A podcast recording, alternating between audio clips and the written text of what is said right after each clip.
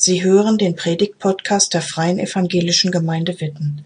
Mehr über unsere Gemeinde finden Sie unter www.fegwitten.de.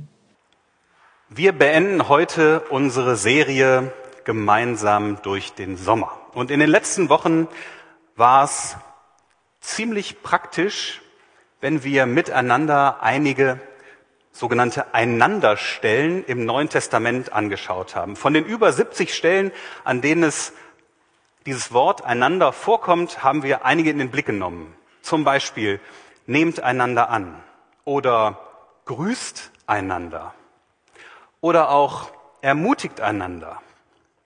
Und die Quintessenz all dieser Stellen ist, wenn man es so auf einen, auf einen Nenner bringen will, würde ich sagen, dass immer alle etwas in die Gemeinschaft einbringen und auch immer alle etwas empfangen. Also in dem Moment, wo ich andere Menschen annehme und wo andere Menschen mich annehmen, passiert etwas. Es hat was mit der Qualität unseres Miteinanders zu tun als Gemeinde von Jesus Christus. Heute heißt es noch einmal, tragt einander Lasten. Vor vier Wochen, Gottfried hat gerade schon darauf hingewiesen, haben wir den Begriff der Last weit gefasst und alles angeschaut, was uns in unserem Leben so belasten kann. Und heute fassen wir den Begriff der Last eng und schauen mal, was der Apostel Paulus im Kontext dieses Verses tragt einander Lasten gesagt hat. Und da werden wir feststellen, dass mit den Lasten die Sünden, die Verfehlungen der anderen Menschen um mich herum gemeint sind. Es geht um christliche Gemeinde. Es geht um Menschen, die zu Jesus Christus gehören und in einer Gemeinde zusammenleben. Und da wird es natürlich direkt heiß, weil damit geht es uns alle etwas an. Dich und mich auch. Und ihr werdet das aus eurem eigenen Leben kennen. Das ist für jede menschliche Beziehung, für eine Freundschaft, für eine Ehe, für vielleicht einen Hauskreis in der Gemeinde, es immer ein Härtetest ist, wenn es zu Verletzungen kommt. Dann ist immer die Frage, wie gehen wir jetzt damit um, mit der Verletzung, die da geschehen ist, wenn da konkret Sünde aneinander geschieht. Und wie das in jeder menschlichen Beziehung so ist, so ist das eben auch in der Gemeinde so. Es ist ein Härtetest, wenn Menschen aneinander schuldig werden, sie so handeln, dass es nicht dem Willen Gottes entspricht und die Gemeinschaft dadurch gestört wird. Es gibt eine Störung, einen Konflikt, eine Verletzung. Und vielleicht habt ihr da jetzt so ganz, ganz große Sachen im Blick, was so alles passieren kann. Aber es geht eigentlich um Schuld, die im alltäglichen menschlichen Miteinander geschehen kann. Und es sind eben nicht nur so sagen wir mal, moralische Fehltritte gemeint, die wir vielleicht in Verbindung bringen mit diesen drei großen Schlagworten Geld, Sex und Macht. Da fallen euch sicherlich direkt jede Menge Beispiele ein, nicht nur in Gemeinde, sondern auch außerhalb. Es sind nicht nur diese moralischen Fehltritte gemeint, sondern die Bibel erzählt uns ja auch und sagt uns auch, es entstehen Sünden, Verfehlungen im Miteinander, weil sich Menschen über Gott erheben, weil sich Menschen über andere Menschen erheben. Und die Bibel wird da ganz konkret und nennt ja so Dinge wie Stolz, Selbstgerechtigkeit, Überheblichkeit, Kritiksucht. Und da landen wir dann ganz schnell auch bei uns selbst. Und die Frage ist immer, wie geht eine Gemeinde damit um, wenn so etwas geschieht? Also nicht nur die großen vermeintlich großen moralischen Fehltritte, sondern auch diese Dinge, die eher subtil unter der Oberfläche laufen, die vielleicht gar nicht ausgesprochen werden. Wie könnte eine Gemeinde damit umgehen? Ich habe mir so überlegt, man könnte ja die Sünde eines Menschen in der Gemeinde aufzeigen, deutlich machen und die Person bestrafen. Dann wäre die Ordnung wiederhergestellt, zumindest nach außen hin. Aber was ist mit dem Menschen? Der da bestraft wurde. Vielleicht wäre es auch möglich, ohne die Person, die es betrifft, das, was da passiert ist, mal zu diskutieren miteinander. Und die Person, die es betrifft, würde so ausgegrenzt, alleingelassen, nicht mit einbezogen. Drittens habe ich gedacht, könnte man auch versuchen, das, was da geschehen ist, Sünde zu ignorieren und hoffen, dass irgendwie Gras über die Sache wächst und es vielleicht vergessen wird. Aber das funktioniert nicht. Das geht nicht. Wo Sünde geschieht im menschlichen Miteinander vor Gott, da wird eine Gemeinschaft davon in jedem Fall belastet. Und wenn die Sünde ignoriert würde, würde dem Menschen, der eine Verfehlung begangen hat, nicht die Chance gegeben, die Last wieder loszuwerden. Das sind drei Wege, die ich, äh, habt ihr vielleicht rausgehört, nicht favorisieren würde. Und ich finde es spannend zu gucken, wie Paulus gesagt hat, dass damit umgegangen werden soll, wenn es zu Verfehlungen kommt. Wir lesen miteinander nochmal, wie schon vor vier Wochen, Galater 6, die Verse 1 bis 5. Paulus schreibt, Brüder und Schwestern, nun kann es vorkommen, dass sich jemand zu einer Verfehlung hinreißen lässt. Dann sollt ihr, die ihr ja vom Geist geleitet werdet, ihn auf den richtigen Weg bringen. Tut dies mit der Freundlichkeit, die der Geist schenkt. Dabei muss jeder für sich selbst darauf achten, dass er nicht auch auf die Probe gestellt wird. Helft einander, die Lasten zu tragen. So erfüllt ihr das Gesetz, das Christus gegeben hat. Wenn allerdings jemand meint, er sei etwas Besonderes, dann macht er sich etwas vor. Denn das ist er keineswegs. Vielmehr sollte jeder das eigene Tun überprüfen, dann hat er etwas, worauf er stolz sein kann und muss sich nicht mit anderen vergleichen. Denn jeder wird seine eigene Last zu tragen haben. Es ist spannend zu fragen, welche konkreten Verfehlungen Paulus eigentlich hier im Blick hat. Er schreibt ja an konkrete Gemeinden, Gemeinden in Galatien, in der Region. Und da wird also was passiert sein. Aber Paulus nennt leider keine konkreten Verfehlungen. Es ist, ich habe nochmal nachgelesen hier und da. Es wird nicht deutlich, um was es ganz genau geht. Was aber klar ist, dass hinter diesem Wort Verfehlung, was da steht, dass dahinter einzelne Taten stehen. Also es geht um ganz konkrete Taten, die dem Willen Gottes entgegenstehen.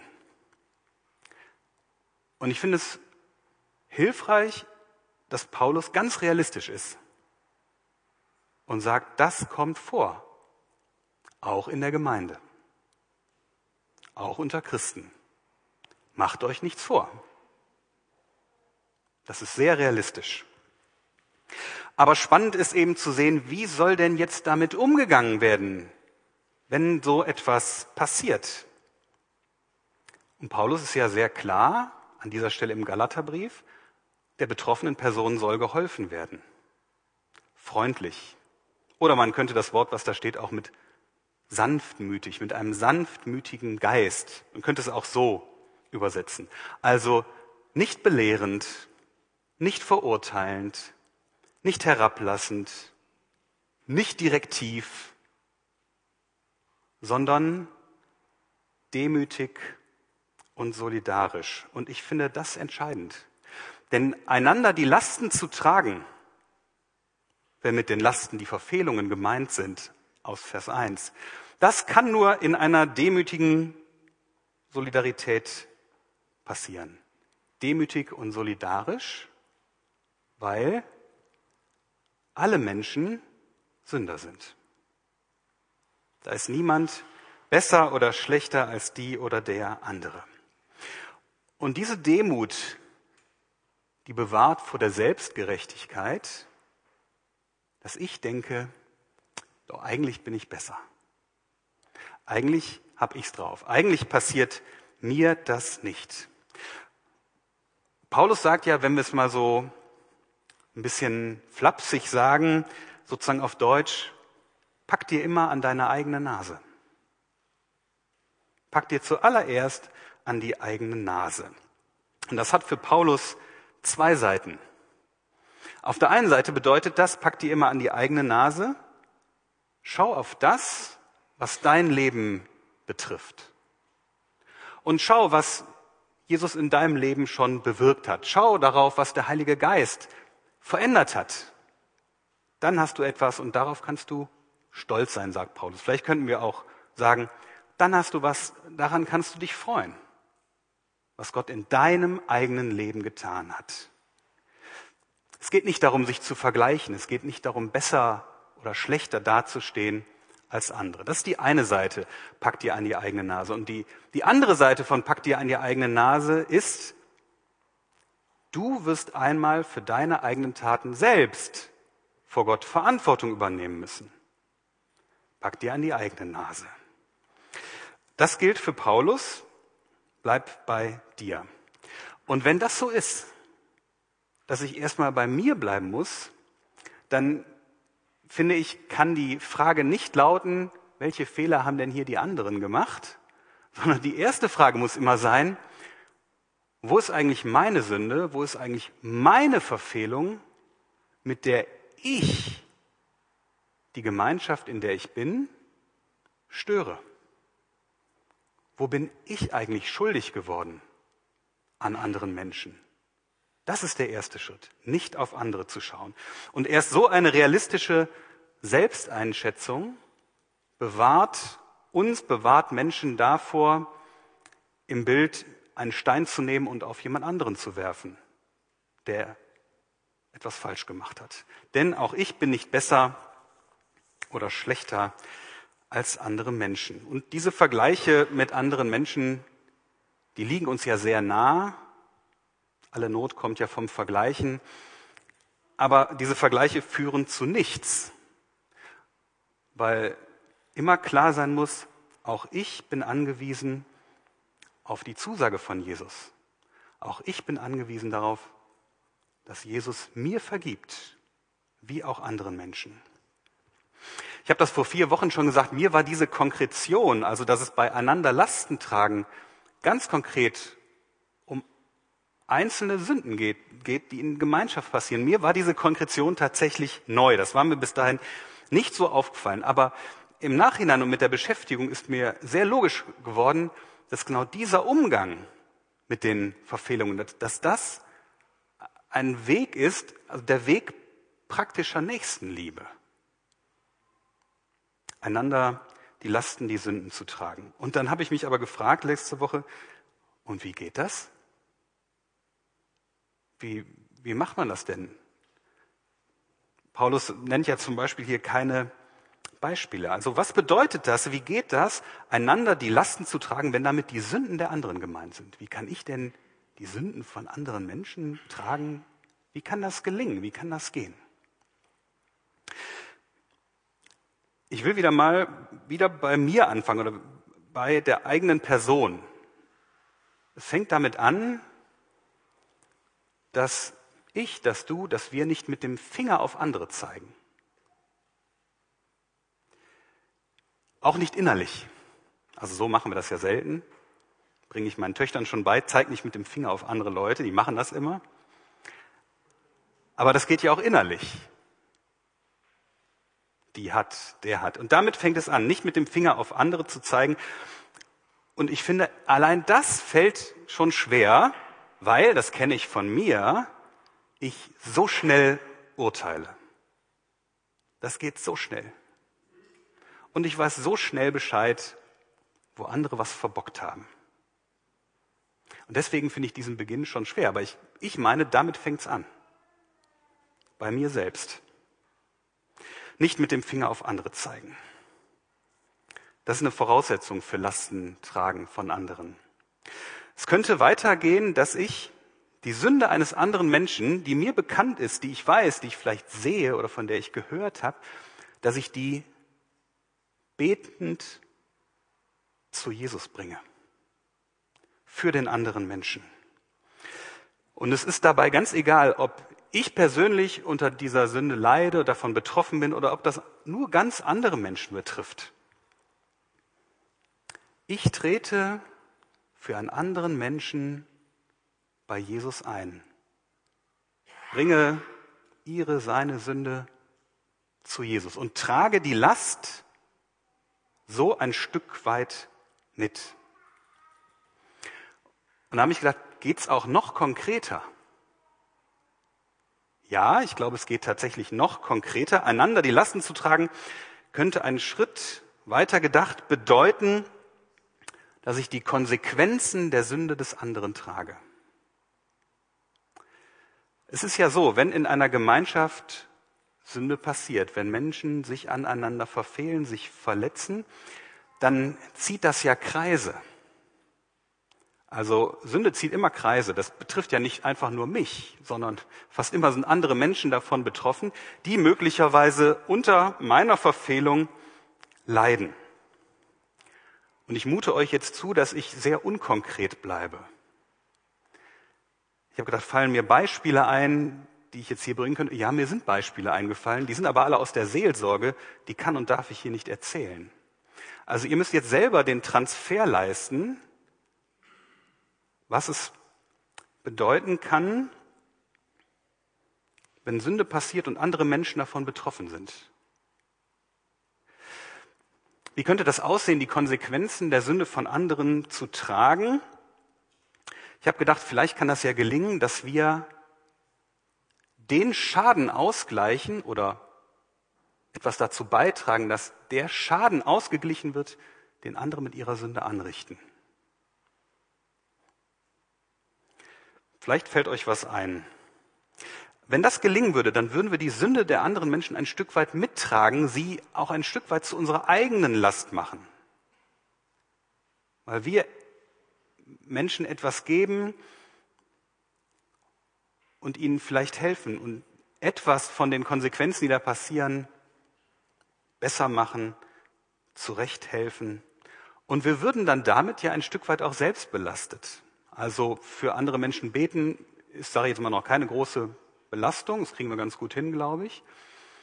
Aber wenn ich entdecke, dass im Leben eines anderen Menschen Sünde passiert ist, Menschen leiden darunter und ich versuche, Schaden auszugleichen, einzugreifen, mitzuhelfen, mitzutragen, dann werde ich auch selber ein Stück weit belastet. Aber genau das ist der Weg christlicher Nächstenliebe. Wo wir einander die Lasten, auch die Verfehlungen tragen, machen wir das Liebesgebot von Jesus ganz konkret. Und wo das geschieht, wird mit Paulus Worten das Gesetz Christi erfüllt. Ich habe dann überlegt und gedacht, ja, die Sünde von anderen mittragen, Lasten tragen, Schaden ausgleichen. Aber es ist wichtig, nochmal deutlich zu machen, dass solches Lasten tragen, die Verfehlungen von anderen tragen, wenn wir das untereinander machen, dass das immer nur etwas auf der horizontalen Ebene ist. Das geschieht in unserer Welt. Das geschieht unter uns Menschen. Ich trage nicht die Sünde eines anderen vor Gott, also im Vertikalen. Natürlich nicht. Vor Gott trägt allein Jesus unsere, meine, deine Schuld und Sünde. Dafür ist Jesus am Kreuz gestorben, ein für allemal. Das gilt. Das, wovon wir hier sprechen heute Morgen, betrifft die horizontale Ebene. Nicht mit dem Finger auf andere zeigen, die Sünde von anderen Menschen, wenn ich denn davon weiß, betend zu Jesus bringen. Und vielleicht kann es gelingen, sogar Schaden auszugleichen, Konsequenzen von Sünde auszugleichen. In unserer ganzen Serie ging es ja letztendlich immer wieder um die Qualität des Miteinanders, wie es in einer Gemeinde von Jesus Christus sein kann. Wir sehen das im Neuen Testament beschrieben und das, es ist möglich. Aber nicht, weil wir so großartig sind, weil wir so super sind und weil wir uns so anstrengen, sondern wir schauen immer von Jesus Christus her, was möglich ist in unserer Gemeinschaft. Und deswegen finde ich es wichtig und gut, dass wir heute am Ende dieser Serie nochmal Jesus in den Blick nehmen, auch indem wir gerade bei diesem Thema das Abendmahl miteinander feiern. Denn was Jesus Christus für uns getan hat, für dich und für mich, das ist die Basis dafür, wie auch wir miteinander umgehen können. Jesus hat das möglich gemacht. Und an Jesus können wir uns hängen. Wir können Jesus alles anvertrauen. Das, was uns gelingt in Gemeinschaft, worüber wir uns freuen und auch das, wo wir krachend aneinander scheitern, was immer wieder passiert. Bei Jesus hat genau das seinen richtigen Ort. Und dann, ich glaube da ganz fest dran, dann können wir von Jesus geliebt, begnadigt, freigesprochen, dann können wir auch andere Menschen in der Gemeinde, aber nicht nur, aber von Jesus geliebt, können wir auch andere Menschen um uns herum liebevoll in den Blick nehmen. Amen. Danke fürs Zuhören. Sie wünschen sich jemanden, der ein offenes Herz und Ohr für Sie hat? Wir haben ein Team von Seelsorgern, das sich freut, für Sie da zu sein und vermitteln Ihnen gerne einen Kontakt. Anruf genügt unter Witten 93726.